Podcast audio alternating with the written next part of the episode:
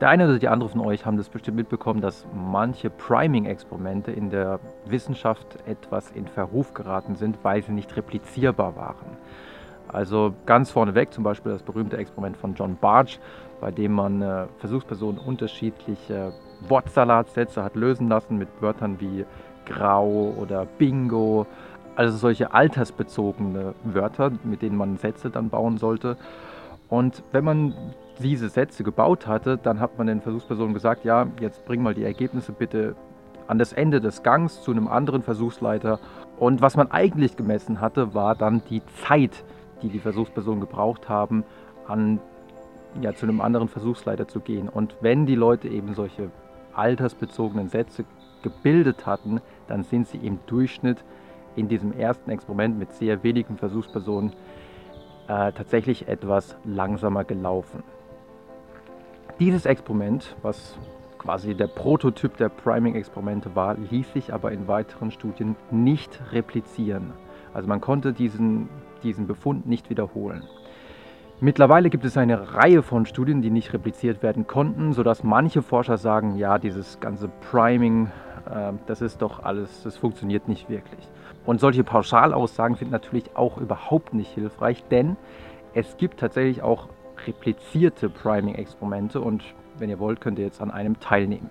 Und zwar, das ist jetzt ein bisschen komisch, wäre der erste Schritt, dass ihr euch vorstellt, also stellt euch vor, da ist so ein Bürostuhl auf Rollen und der ist so circa, sagen wir mal, fünf bis zehn Meter von euch entfernt und ihr habt ein Seil an diesem Bürostuhl befestigt und ihr müsst diesen äh, Bürostuhl jetzt zu euch ziehen. Ja, der ist ja auf Rollen, von daher bewegt er sich langsam auf euch zu. Jetzt stellt euch das einfach mal ganz, ich weiß, es ist komisch, aber stellt euch das einfach mal ganz kurz vor. Wie ihr diesen Bürostuhl auf euch zuzieht und der immer näher und näher kommt.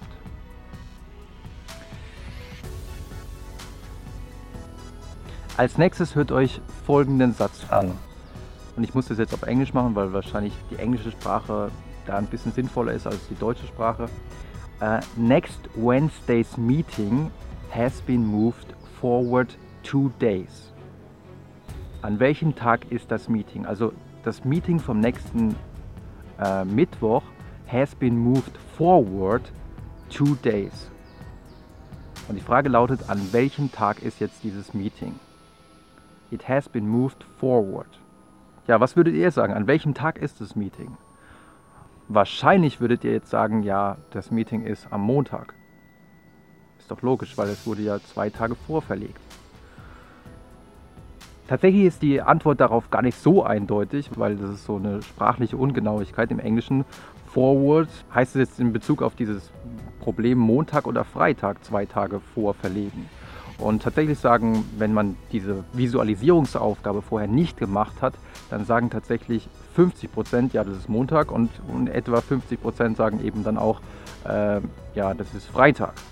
Wenn man diese Visualisierungsaufgabe aber gemacht hat und diesen Stuhl auf sich zugezogen hat, dann sagen deutlich mehr Versuchspersonen, äh, ja, das ist natürlich Montag, ist ja klar. Und der Grund ist einfach, weil wir in unserem Gehirn das sprachliche Konzept der Zeit auch räumlich abspeichert. Also wir haben Sätze wie sowas wie die, die Zukunft liegt vor uns oder wir schauen zurück in die Vergangenheit.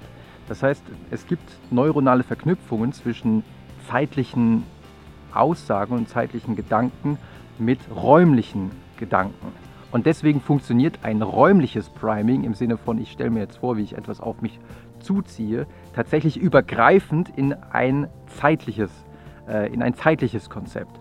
Und wie gesagt, das ist ein in einem gigantischen Replikationsprojekt repliziertes Ergebnis, das funktioniert wirklich. Also Priming kann tatsächlich auch funktionieren. Und wirklich verrückt wird es, wenn man Menschen befragt, die gerade auf der Reise sind und äh, zum Beispiel am Flughafen sind oder sich in der Warteschlange nach vorne bewegen.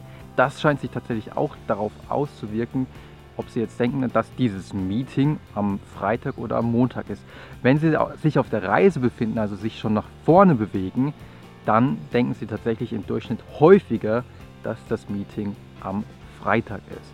Also es gibt wirklich funktionierende Priming-Experimente und es gibt auch wirklich äh, wirklich verrückte, funktionierende Priming-Experimente. Das soll es also für heute gewesen sein. Ich hoffe, ihr fandet es interessant und wenn ihr wollt, sehen wir uns beim nächsten Mal wieder.